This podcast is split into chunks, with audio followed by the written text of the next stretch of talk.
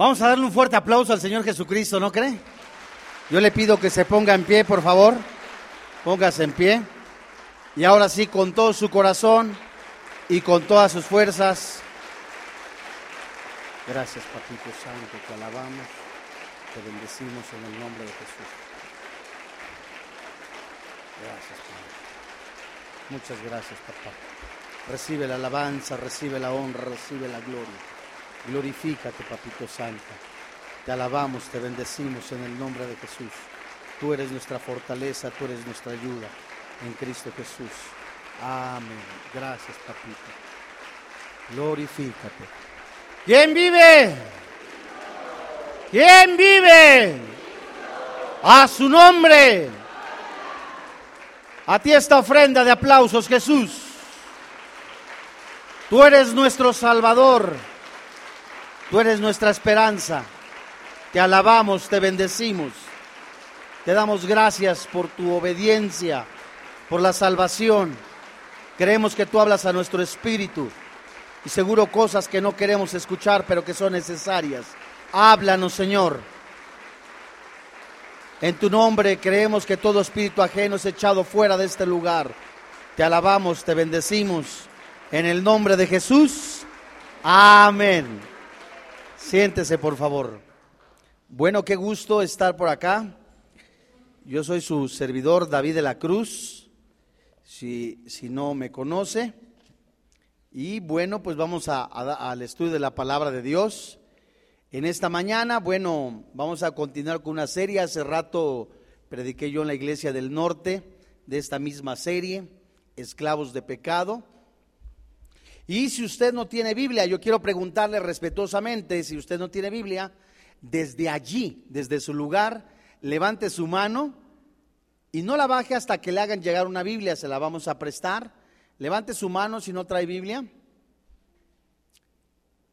Y hasta que se la entreguen, eh, se la hagan llegar, pues no baje la mano, le suplico que al término de la conferencia nos la regrese para continuar con este, este procedimiento. Yo quiero preguntar también de manera respetuosa, ¿quiénes vienen por primera vez? Levante su mano desde allí, desde su lugar. ¿Alguien viene por primera vez? ¿Alguien viene por primera vez? ¿Por segunda vez? por tercera vez, por cuarta vez, gracias a Dios. Bueno, pues abra su Biblia en la carta, en, el libro a los romanos, en Mateo. Mateo, Mateo, Mateo capítulo 15. Y ahorita le digo el versículo. Yo le suplico en el nombre de Jesús que usted preste atención.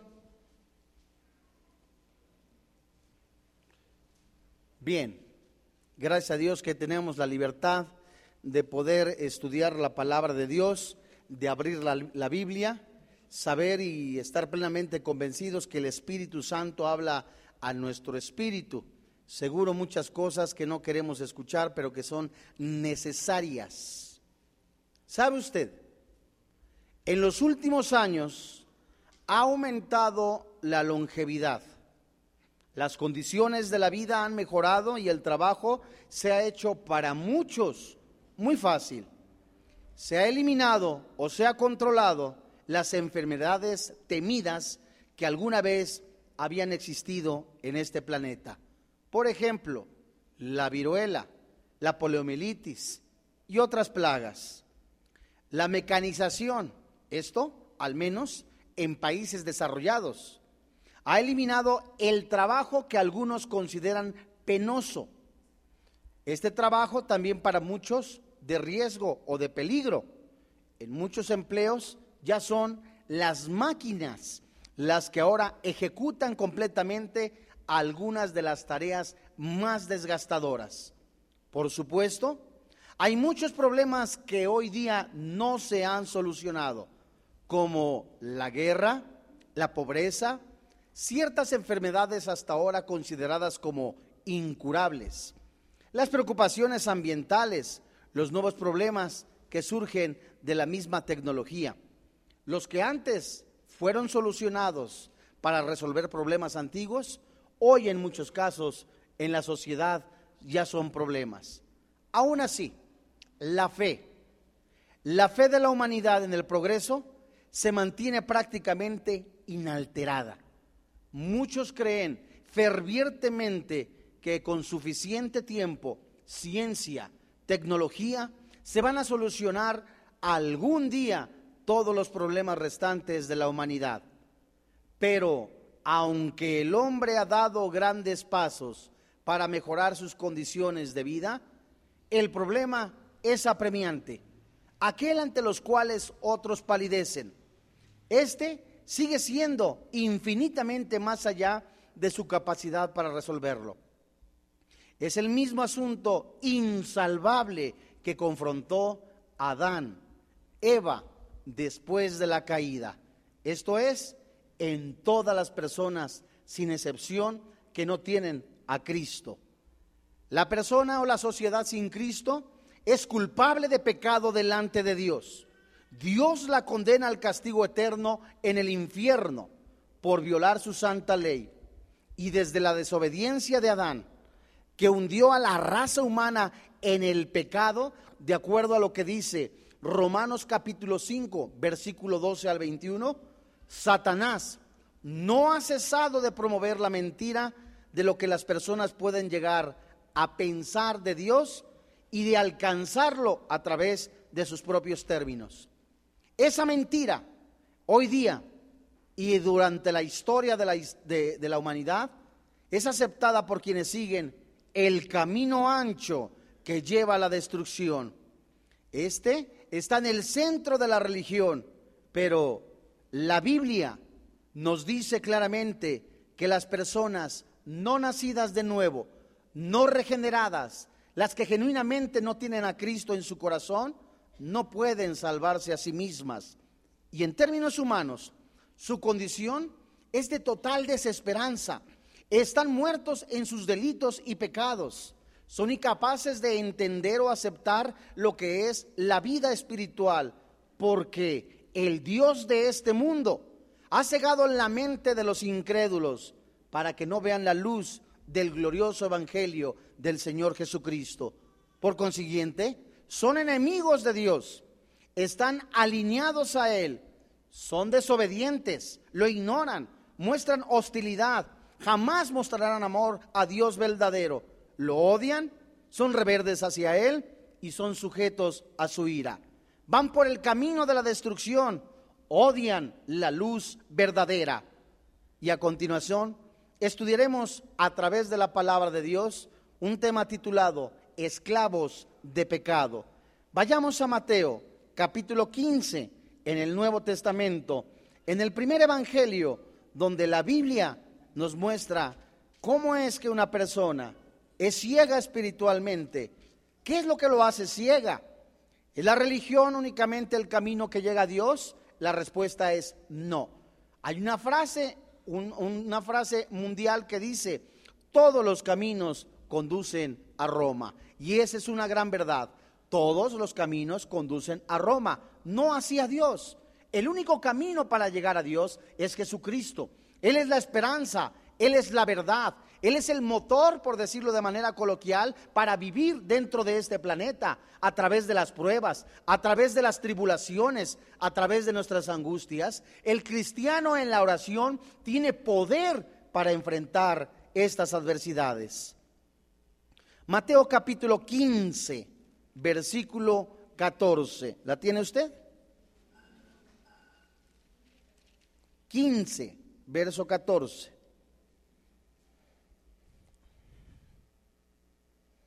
Dice la Biblia, dejarlos, son ciegos, guías de ciegos. Y si el ciego guiare al ciego, la Biblia dice, ambos caerán en el hoyo. Este juicio severo es una forma de la ira de Dios.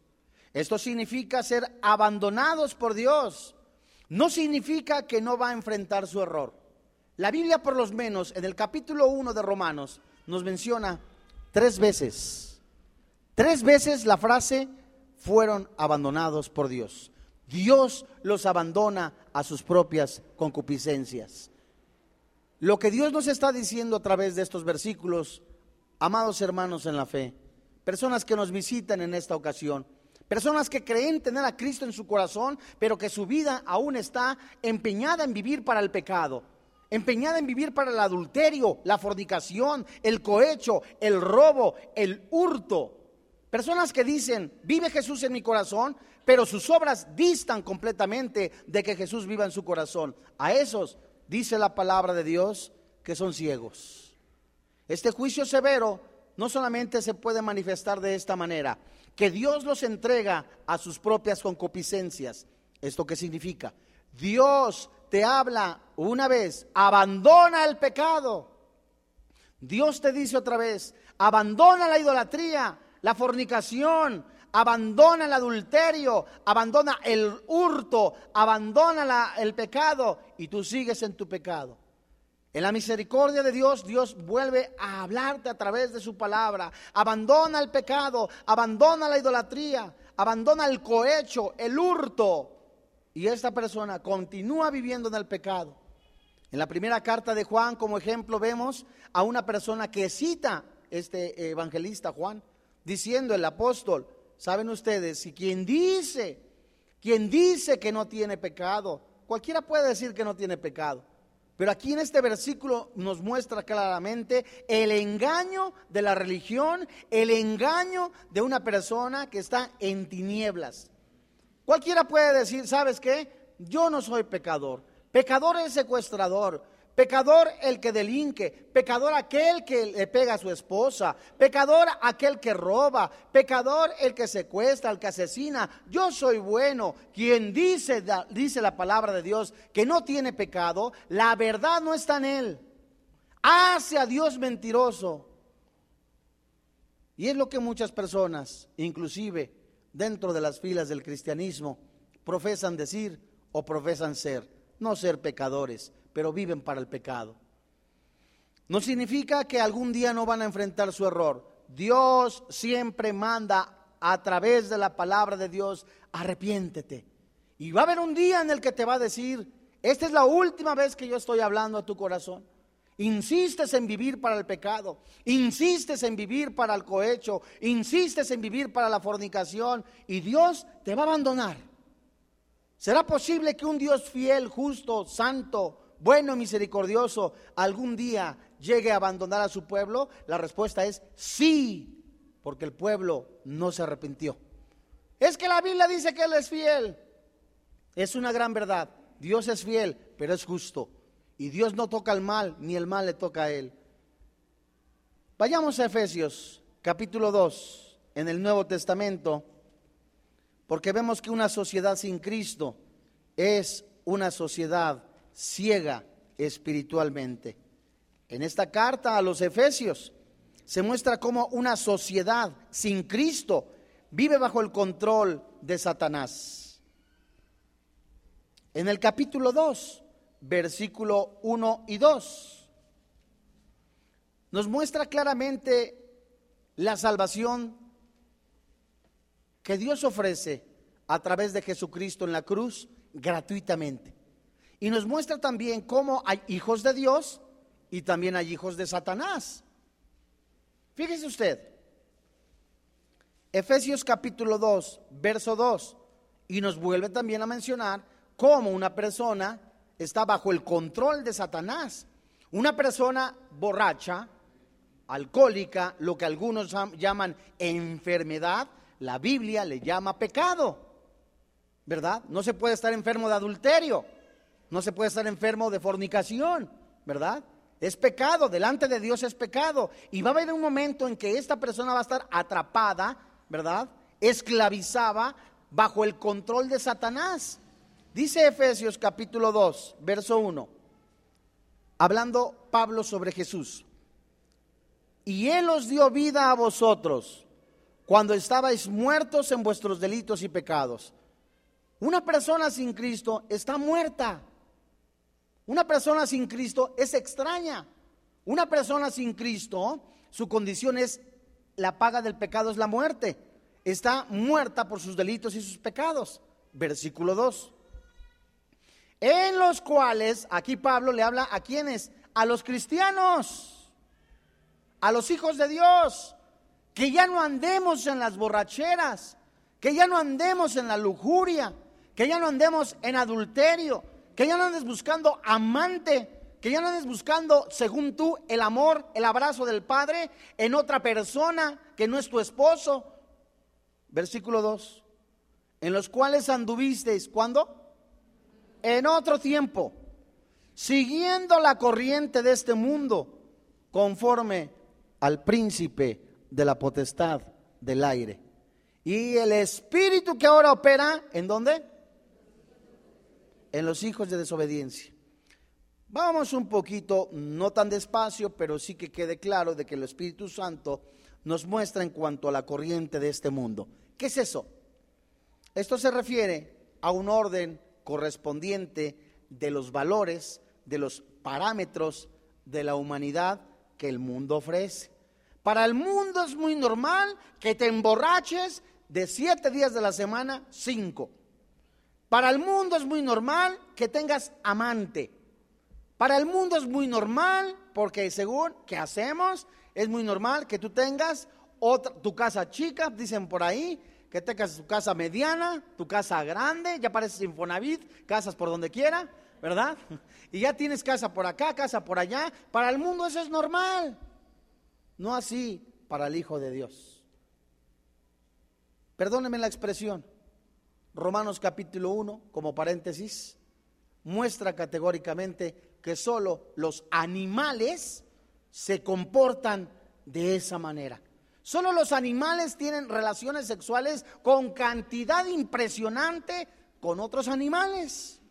Solo los animales son los que no tienen el razonamiento, ¿verdad? Para poderse dirigir, que saber que destruir su cuerpo a través del alcohol, a través de las drogas, a través de, de la fornicación, saben, los animales no saben que se pueden autodestruir. Y en teoría un ser humano debe de saberlo. Y la corriente del mundo ofrece, aparte, acá está Dios, mira, yo te ofrezco felicidad, te ofrezco esto, te ofrezco aquello, te ofrezco fama, popularidad, dinero, lujo, comodidades, nada más, acuéstate conmigo, dice Satanás. Esto es lo que ofrece el mundo. Y Pablo se refiere a personas en Efesios capítulo 2, versículo 2, encarceladas por Satanás, que son presas del pecado. Hay personas que dicen, tengo años queriendo dejar de beber, tengo años queriendo dejar esta amante, tengo años queriendo dejar este, la práctica del robo, del adulterio. Muchacha que veo y, y la estoy escaneando, ya te parece la máscara, se le salen los ojos y estoy viendo a la muchacha solo hablando entre cristianos. Ningún cristiano puede, escucha bien lo que te digo, ningún cristiano puede soportar la prueba, la tentación, si no es lleno por el Espíritu Santo. que es el Espíritu Santo? El poder es parte de, es, es Dios mismo. Cuando está en nosotros, el Espíritu Espíritu Santo, el precioso Espíritu de Dios, a través de la oración, hablando entre cristianos, a través de la comunión con el Señor Jesucristo, nos da el poder, en el original dunamis, dinamita, para resistir las pruebas, para resistir las tentaciones, para resistir las pruebas, las cosas adversas, para resistir lo que el mundo ofrece. Cuando Jesús es llevado por el desierto, ¿verdad? Por el Espíritu Santo al desierto, aparece Satanás y le dice, aquí está la fama, aquí está la popularidad, aquí está, mira, vas a salir en la revista Nueva Jerusalén, te va, te va a entrevistar este, el mejor eh, conductor de televisión, vas a salir todos los días, vas a estar en las, eh, en las marquesinas, venga y vea el primer milagro de Jesús, vas a tener fama, lo que desea un ser humano, estabilidad emocional estabilidad financiera, estabilidad económica. Solo que me tienes que besar la mano. Todo esto te daré si postrado me adorares. Y se traduce como tal, en verdad, Tienes diccionario, ve palabra por palabra. Y así cuando Satanás le dice a Jesús, todo esto te daré si postrado me adorares, todo esto te daré si te hincas, me lames la mano como un perro y me lo ruegas. Así es como se traduce. Y jovencitas ruegan, le ruegan al amante, cómprame un coche, cómprame esto, en lugar de guardar su, cuerpo que es el templo del Espíritu Santo, en lugar de decir, sabes, Dios no me creó para que ande de hombre en hombre, Dios no me creó para que ande de mujer en mujer, Dios no me creó para que ande yo de acá para acá, Dios me creó para conocerlo y para que su Espíritu Santo viva dentro de mí. Esta palabra vivir en el original es morar de manera permanente, es decir, ya no se sale, hablando de cristianos. Una sociedad sin Cristo también es hija de Satanás. Mateo capítulo 13. Todos somos hijos de Dios, pastor. Nel pastel. Niguas.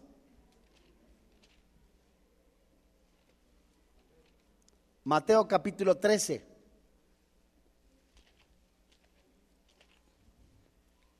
Mateo capítulo 13, verso 38. Esa es la postura que te enseña la religión. Todos somos hijos de Dios, no es cierto. Todos somos criaturas Juan capítulo 1, versículo 12, lo buscas en casa. A los que creyeron y le recibieron, hablando de Jesús, se les dio la potestad de ser hechos hijos de Dios. Solamente alguien que dice, Dios mío, estoy viendo que la paga del pecado es la muerte, estoy haciendo un paréntesis, estoy viendo que la paga del pecado es la muerte, el regalo de Dios es la vida eterna. Alguno dirá, ¿qué culpa tengo que Adán haya caído? Desgraciadamente, afortunadamente, ese pecado se transmitió de generación en generación hasta la fecha y la única cura es la sangre de Cristo. No son las religiones, amigo que me escuchas. Y el hombre cuando se separa de Dios busca, busca las emociones. Busca sentir alguna sensación de decir, aquí está Dios, aquí está esto. Dios no necesita de manos humanas para saber o creer que le honran. Es que Dios necesita de nosotros. Estás en marihuanado, discúlpame. Dios no necesita de nosotros, de su creación. El día que Dios necesite de nosotros, va a dejar de ser Dios. Él es la fuente de la vida eterna. Mateo capítulo 13, verso 38. Jesús explica la parábola de la cizaña. El campo es el mundo. La buena semilla, ¿quiénes son? ¿Y la cizaña? Son los hijos del malo. Este pasaje no solo se refiere a los judíos, se refiere a la iglesia, a la iglesia cristiana.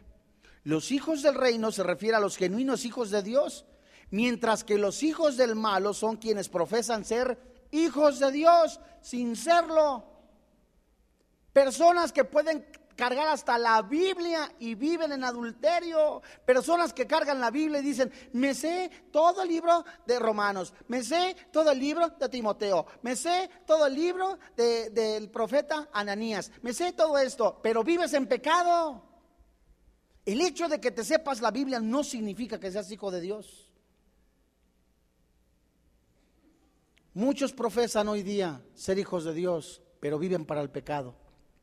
Podemos hacer una encuesta, salir a la calle y preguntarle a la gente, ¿usted cree en Dios? Y un alto porcentaje de personas nos dice, sí, sí creo en Dios. Satanás cree en Dios. Satanás no es ateo. Satanás tiembla porque sabe quién es Dios. ¿Cuántas personas pueden decir, creo en Dios, ya el, ya el Señor viene, ya viene la segunda venida, ya el Señor viene por su iglesia, pero vives en pecado? Yo creo en el Señor, creo en su palabra, pero consultas hechiceros. Ay, yo creo en el Señor, creo en su palabra, creo, creo que el Señor nunca nos va a desamparar. Entonces, ¿por qué buscas al mundo? Juan capítulo 8. Las apariencias, la, la externidad. Los judíos se hacían la circuncisión para decir, ya somos judíos. ¿Y cuántos cristianos respetuosamente lo digo, cargan la Biblia únicamente para decir soy cristiano, pero Dios conoce tu corazón. Jesús se pasea en medio de las iglesias Él conoce tu corazón, conoce tus intenciones, conoce tu vida, tu sentarte, tu pararte, tu levantarte, los pensamientos que tienes, las intenciones que tienes para con esa muchacha, las intenciones que tienes para con ese muchacho, las intenciones que tienes en tu corazón. Conoce tu corazón y la Biblia dice, engañoso y perverso es tu corazón.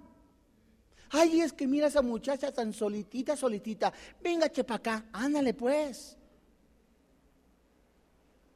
Quieres ser el buen samaritano, ¿verdad? Con las mujeres. ¿Por qué no empiezas con la de tu familia, tu esposa? Ay, es que él ya sabe cómo es. Ah, ¿verdad? Te empieza con tu esposa, con tu prójimo. La palabra prójimo es próximo. Juan capítulo 8, verso 44. las personas estaban completamente con ornamentos, ritos ceremoniales. Ay, aleluya, es un ejemplo. Alabanzas al Señor y viéndole las piernas a las mujeres. Alabanzas al Señor y pensando en el dinero. Únicamente figuras externas. Se sabían quizás la Biblia completa, como muchos se saben el orden de la iglesia, pero no aman a Jesús. Trabajo, trabajo, trabajo, mucho trabajo, mucho esto, mucho aquello, pero su amor ya no estaba en Jesús. Así eran los religiosos. Y Jesús los confrontó. Juan 8:44. Vosotros sois de vuestro Padre, ¿quién? Y los deseos de vuestro Padre, ¿qué dice la Biblia? Aquí hay muchísimo, muchísima en esta frase de enseñanza. ¿Cuáles son los deseos de Satanás? Rebelión, división, inmoralidad, pecado, ensalzarse a sí mismo, querer ser visto, querer ser la estrella de ese día, que la marquesina tenga tu nombre con cinco estrellas. Hay muchas cosas detrás de todo eso. Y hay personas que aún creyéndose cristianas, creen que le están haciendo un favor a Dios. Vosotros sois de vuestro padre el diablo, los deseos de vuestro padre queréis hacer. Él ha sido, ¿cómo? Asesino. Primera de Juan dice también, quien desea la muerte de un hermano es homicida. Él ha sido homicida desde el principio y no ha permanecido en la verdad porque no hay verdad en él. Cuando habla mentira, de lo suyo habla, porque es qué? Y padre de mentira. La conducta es lo que realmente puede de alguna manera evidenciar la condición de los hijos de Dios. Pero aún eso, hay personas que ya dejaron de fumar ya dejaron de tomar, ya dejaron algunas prácticas aparentemente, pero no han nacido de nuevo, porque sabes, eso también se puede falsificar. Hay personas que no son cristianas y no fuman, no toman. Y eso no es garantía de que sean cristianos. ¿Cuál es la única garantía? Despojarse del yo, de decir, todo lo puedo en Cristo que me fortalece. Jesús es mi esperanza. Él es mi, él, es mi motivo a vivir. Soy parte de una familia que se llama iglesia. Mi familia en la fe es Cristo Jesús. Él es la cabeza. Veo a mi hermano como Cristo la ve. Veo a mi hermana como Cristo la ve. Veo a mis hermanos en la fe como una familia. Y no los deseos de la carne que son división, murmuración, chisme. Los hijos de Satanás no solo siguen la conducta de su padre, son enemigos de Jesús, no creen en Jesús como el Mesías y mucho menos como el Salvador. Una sociedad sin Cristo es miembro del reino de Satanás. Vayamos a Colosenses capítulo 1.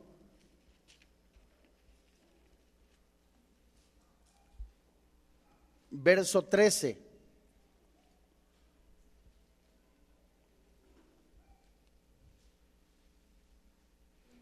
Fíjate qué hermoso cómo el Espíritu Santo nos muestra a través de, de, Colosenses. Jesús nos pasa del reino a través de su sacrificio a los cristianos, nos pasa de las tinieblas, del reino de las tinieblas, nos pasa al reino de la luz, nos pasa de la muerte a la vida eterna, nos pasa de la separación a la unidad, nos pasa de algo dividido a un edificio baluarte que es la iglesia. Colosenses 1.13, ¿la tienes? La Biblia dice, Colosenses 1.13, 13, el cual nos ha librado de la potestad de las tinieblas y trasladado al reino amado de su Hijo. No hay nada más hermoso que un ser humano escuche que la fornicación, que el adulterio, que el robo, que la hechicería, que la brujería, que la adivinación que antes practicaba, de, de, la cual era el esclavo, pertenecía al reino de Satanás y que con el hecho de dejarse convencer por el Espíritu Santo y decirle que en la cruz Jesús recibió el castigo que yo merecía por esas prácticas, por haber estado ser separado, por ser enemigo de Dios, por ser esclavo de Dios, creo con todo mi corazón, confieso con mi boca que Jesús es el Señor, que Dios le levantó de entre los muertos, esa fe me traslada en el sacrificio de Cristo en la cruz del reino de las tinieblas, ¿a dónde? ¿Sí me siguen? ¿A dónde me pasa? Al reino de la luz. Una sociedad sin Cristo, por naturaleza, es hija de ira. Regresemos a Efesios capítulo 2. En el verso 3, ya el cristiano no busca placer en el sexo. Ya el cristiano no busca, ya no es esclavo, ya es libre en Cristo Jesús. Ya el cristiano no es chismoso, murmurador. Ya el cristiano no busca la pornografía. Efesios 2, 3, ¿la tienes? Dice la Biblia, entre las cuales también todos nosotros vivimos en otro tiempo en los deseos de nuestra carne, haciendo la voluntad de quién? De la carne.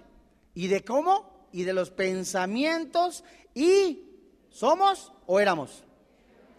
Éramos por naturaleza hijos de ira, lo mismo que los demás. Pablo dice, aquello que yo quiero hacer, no lo hago. Aquello que no tengo que hacer, lo estoy haciendo. Miserable de mí, traducción lenguaje actual. ¿Qué, qué haré, miserable de mí? Aquello que hago, no lo tengo que hacer. Y lo que tengo que hacer, no lo hago. Gracias a Dios por el sacrificio de Cristo en la cruz.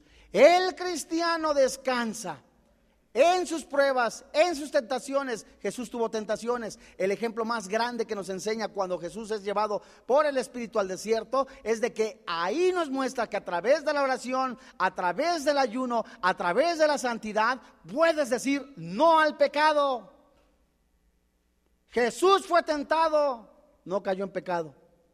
Jesús fue calumniado, aguantó.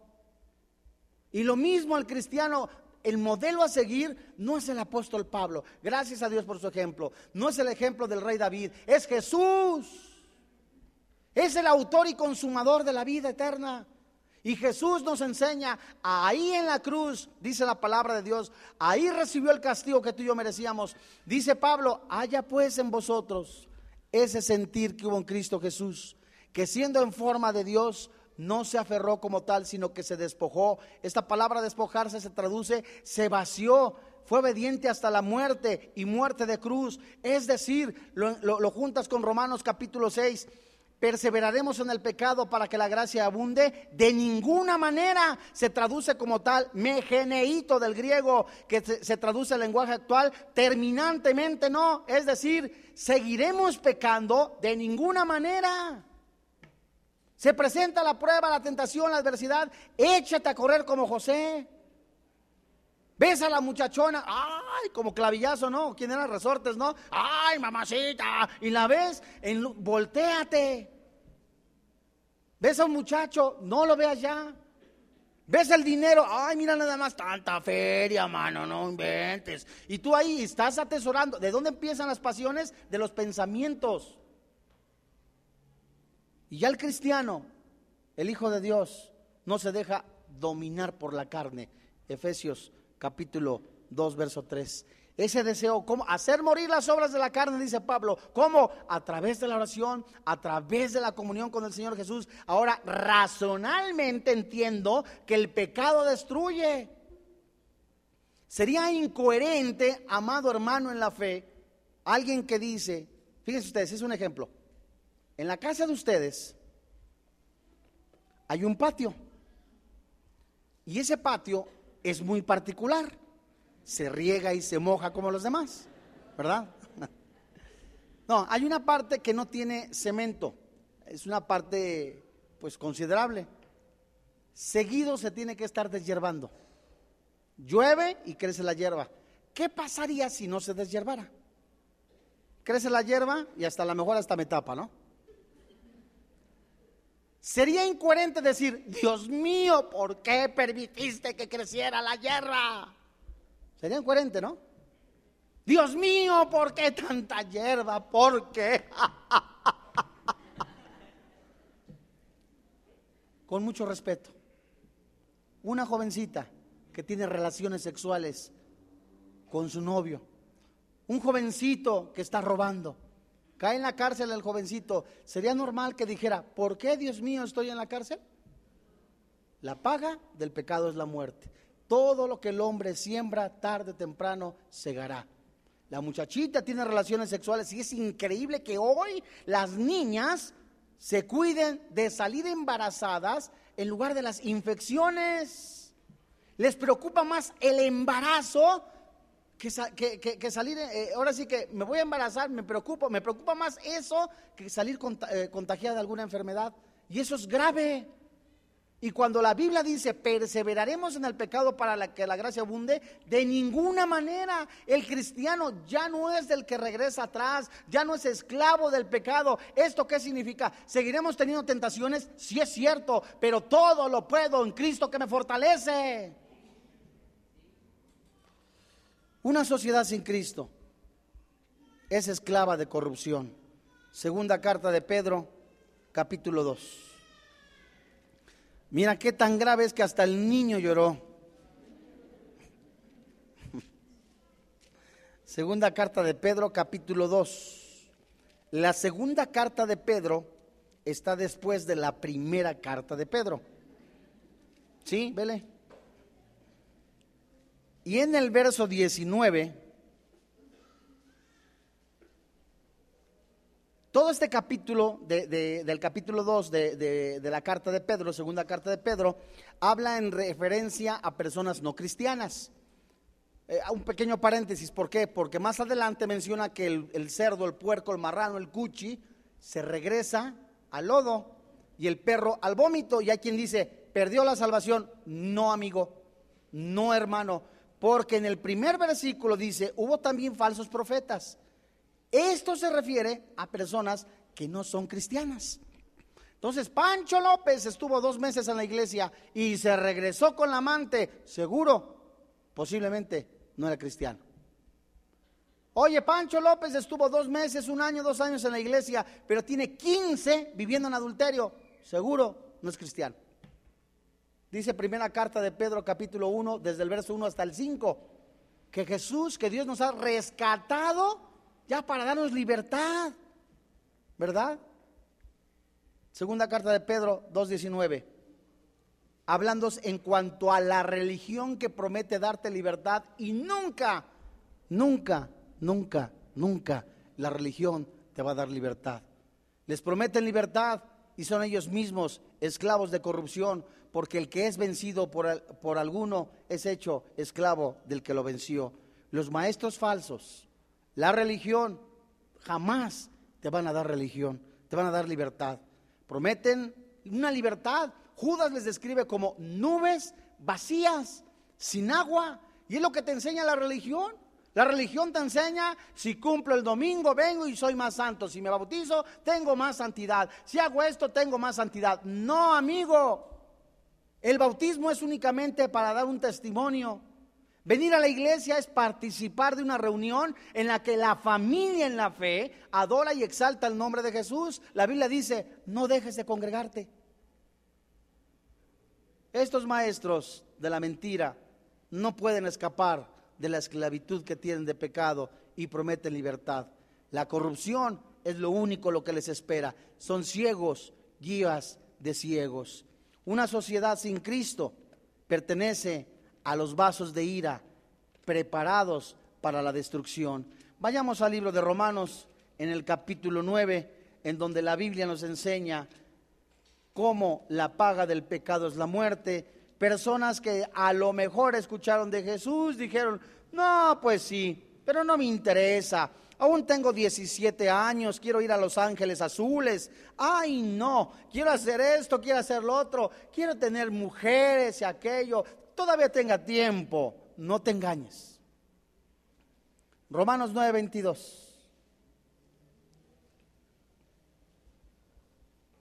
Pregunta Pablo, ¿y qué? Si Dios queriendo mostrar su ira y hacer notorio su poder, soportó, ¿con qué? Con mucha paciencia los vasos de ira preparados para destrucción. Esta paciencia, haciendo una manera de apartado o de acotación en cuanto a la paciencia, hay muchos que se llaman cristianos que no les ha pasado nada, no por su bonita cara, sino por la paciencia de Dios o porque no son hijos de Dios.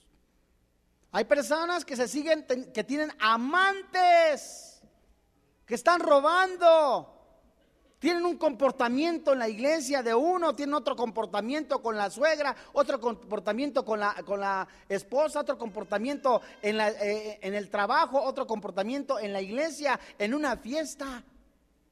No tienen, eh, no tienen el convencimiento de quiénes son. Y esas personas, como dice la palabra de Dios, quieres seguir enlodándote, ¿Quieres seguir adorando a Baal? Pues ya, vete, adórale, emborráchate, pero no digas que eres cristiano, estás pisoteando la sangre de Cristo. ¿O quieres de, de verdad venir a exaltar el nombre de Jesús? Alabado sea el Señor. Estas personas han rechazado a Dios, por lo cual abandonan, no abandonarán su vida de pecado. Y Dios en su bendita misericordia, en su paciencia, espera a que todos los hombres vengan a un genuino arrepentimiento, vengan de verdad a decir, Señor, he cometido adulterio, he cometido fornicación. El Señor, si ve un genuino corazón, por supuesto que Él te puede decir, ven hijo mío, y Dios te pone entre el bien y te pone entre el mal, Tú eliges. Romanos capítulo 2, versículo 15. Hay una responsabilidad humana que se llama, que Dios ha puesto en el corazón, que se llama conciencia, conocimiento interior. Yo decido, ¿verdad? Ay, el Señor me puso esta botella de Bacardí para ver si, eh, si, si aguanto. Dios no tienta al mal, ni el mal le tienta a él. Ay, el Señor me puso esta muchachona de 1,90, güera, azul. Ay, no, mira nada más qué bella. A ver si aguanto. No seas distraidito. Dios no tienta al mal, ni tampoco te pone una tentación. Son tus concupiscencias. Deuteronomio capítulo 11, verso 26. Dice la Biblia. He aquí yo pongo delante de vosotros la, la bendición y la maldición. La bendición, dice la Biblia, si oyere los mandamientos de Jehová vuestro Dios, que yo os prescribo hoy. La maldición, ¿qué dice la Biblia? ¿Sí están siguiendo? Si oyereis los mandamientos de Jehová vuestro Dios y os apartareis, apártate del camino que yo os ordeno hoy. Dios te ordena abandonar el camino de la esclavitud. Dios te ordena abandonar el camino de la pornografía. Dios te ordena abandonar, dejar el camino del cohecho, el cual te lleva a la destrucción. Es la puerta ancha, lo facilito. La puerta angostitita es el sacrificio de Cristo en la cruz. Dice la Biblia, apártate del camino que yo os ordeno hoy para ir en pos de dioses ajenos que ya habéis conocido. Conociste el adulterio, ya no regreses a él. Conociste el robo, ya no regreses a él. Conociste la fornicación, ya no regreses a él. Primera carta de Pedro, baste ya el tiempo pasado que anduviste en las concupiscencias, en borracheras, en lujurias, en lascivias. Ya basta, se acabó, no regreses. Hermano, es que no probé las micheladas, ya no regreses. Hermano, no probé el bacardí limón, te aguantas, ya no hay. Hermano, quise andar con la Julia y con la Pancha, ya no.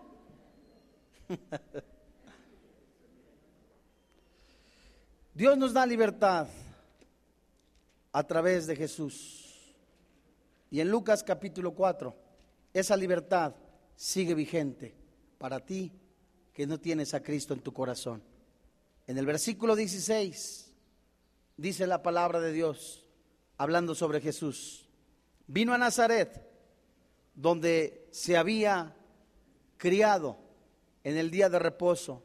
Entró en la sinagoga conforme a su costumbre y se levantó a leer y se le dio el libro del profeta Isaías, haciendo, y habiendo abierto el libro, halló el lugar donde estaba escrito, el Espíritu del Señor está sobre mí por cuanto me ha ungido para dar buenas nuevas a los pobres.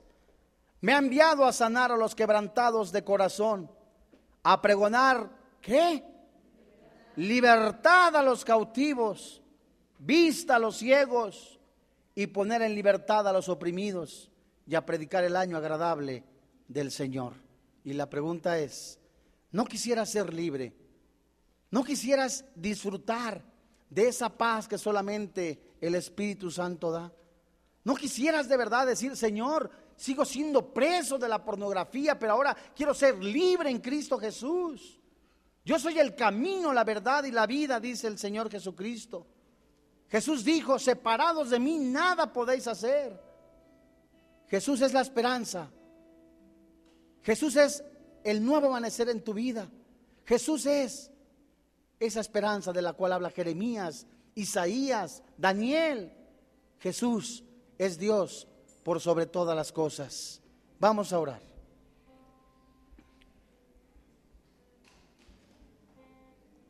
Hoy en esta tarde hay muchos que han escuchado el mensaje de salvación, pero aún no tienen a Cristo en su corazón. Se han conformado únicamente a estar en una fila y decirse, hoy he venido a la iglesia. Hay más allá. Hay personas que no saben qué es de su destino eterno después de morir. Hay vida después de esta vida. Y si hay vida después de esta vida, ¿qué será cuando tú y yo estemos completamente inertes, sin vida, en un ataúd? ¿Verdaderamente Jesús es el camino, la verdad y la vida?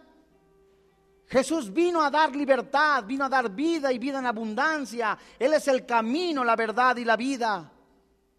Jesús es el Señor.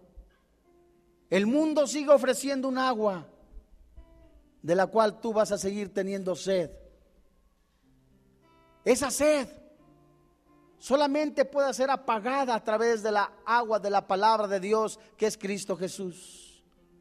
Y Jesús en el último gran día de la fiesta, se puso en pie y alzó la voz diciendo, si alguno tiene sed, venga a mí y beba. El que cree en mí, como dice la escritura, de su interior correrán ríos de agua viva. Hoy en esta mañana, ¿no quisieras entregar tu vida a Jesús? No quisieras decir, desde hoy yo quiero de verdad seguir a Jesucristo. Amigo, Jesús no le promete a usted un nuevo trabajo. Amigo, Jesús no le promete una posición económica sana, saludable. Amigo, Jesús no le promete un puesto en la política. Jesús le promete la vida eterna, la vida en abundancia.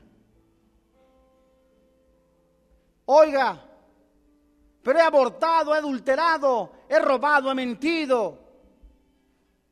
Tenga usted en cuenta, amigo que me escuche, y tenga claro que la Biblia dice que la paga del pecado es la muerte.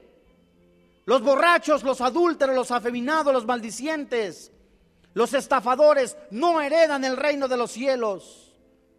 Pero tengan claro, amigo, que Jesús extiende su mano también para darle vida eterna. ¿No quisiera usted seguir a Jesús? Oiga, llevo semanas viniendo a esta iglesia, pero quizá usted no tenga a Jesús en su corazón. ¿Sabe usted verdaderamente si hoy muere a dónde iría? ¿En dónde abriría sus ojos espirituales? ¿En el infierno eterno o en la gloria eterna del Señor Jesucristo?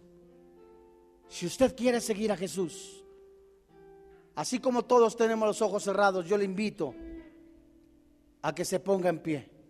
Alguien quiere seguir a Jesús. Póngase en pie. Gracias a Jesús. Gracias Jesús. Póngase en pie. Todos tenemos los ojos cerrados. No se avergüence. Más vale tener un segundo, dos minutos, poquita pena que que Dios le diga, apártate de mí. Alguien más.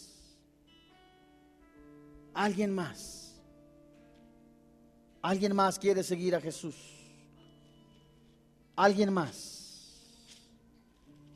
Gracias a Dios. Alguien más quiere seguir a Jesús. Gracias a Dios. Alguien más. Mantenga sus ojos cerrados, por favor. Estés usted seguro.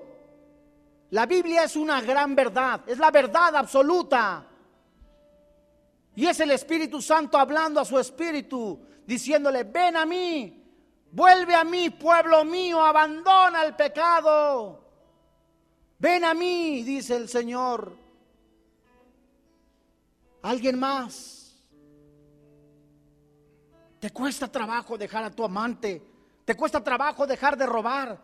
¿Te cuesta trabajo vender tu cuerpo? Ven al Señor Jesús, hijo. Ven al Señor Jesús, hija. Él te lavará con su sangre preciosa. Él no verá ningún error en ti, sino la disposición. Sí, porque Él cargó tu pecado y mi pecado en su cuerpo. Separados de Él nada puedes hacer. ¿Alguien más quiere seguir a Jesús? ¿Alguien más? Gracias a Dios. ¿Alguien más? ¿Alguien más? Gracias a Dios se siguen poniendo en pie. Gracias a Dios, gracias a Dios. No salgas de este lugar sin antes estar seguro que Cristo está en tu corazón. ¿Alguien más? ¿Alguien más?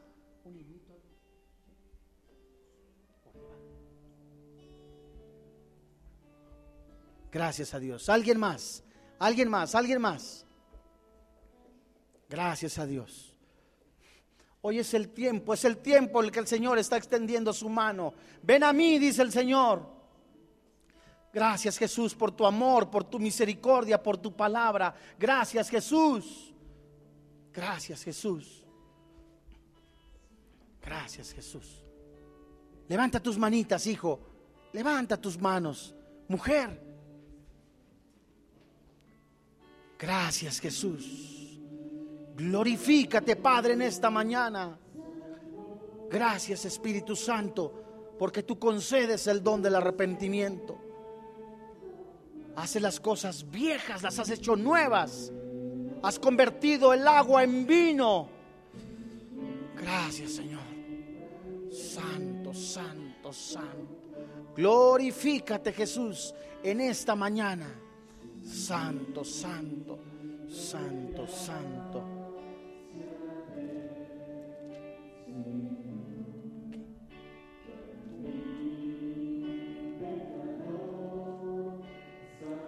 Gracias a Dios.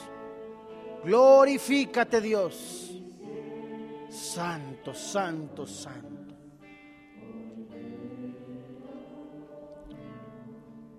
Alguien más. Alguien más.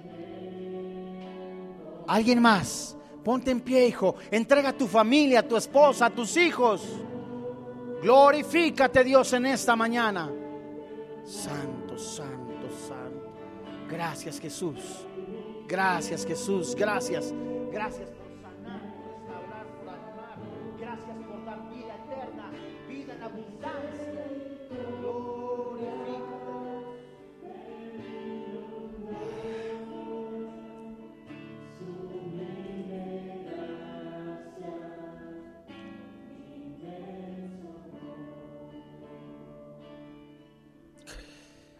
Dijo Jesucristo, os digo que todo aquel que me confesara delante de los hombres, también el Hijo del Hombre le confesará delante de los ángeles de Dios. Mas el que me negare delante de los hombres será negado delante de los ángeles de Dios. Y todo aquel que dijere alguna palabra contra el Hijo del Hombre, le será perdonado. Pero al que blasfeme contra el Espíritu Santo, no le será perdonado. Hoy en esta mañana, es el Espíritu Santo que ha hablado a tu corazón, a tu espíritu. Es el Espíritu Santo que ha hablado a tu vida. Ven a mí, dice el Señor Jesús. Así como estás sucio por el pecado, ya la sangre de Cristo en la fe, en el sacrificio, en la cruz, te ha lavado, te ha limpiado. Levanta tus manos y dile, Padre, hoy en esta tarde reconozco que soy pecador. O reconozco públicamente que la paga del pecado es la muerte, mas el regalo de Dios es la vida eterna. Padre, hoy reconozco que separados de ti nada puedo hacer. Padre, yo reconozco que merecía el infierno, pero gracias a tu amor, a tu misericordia, a tu bondad, al sacrificio que tú hiciste, Jesús, en la cruz, hoy me has dado la vida eterna. Hoy creo que Jesús fue sepultado, que resucitó al tercer día y creo que Él me ha dado vida eterna. Hoy confieso, creyendo con todo mi corazón, confieso con mi boca que Jesús es mi Salvador. Hoy te doy gracias por quien ahora vive y reina en mi corazón, Cristo Jesús. Amén.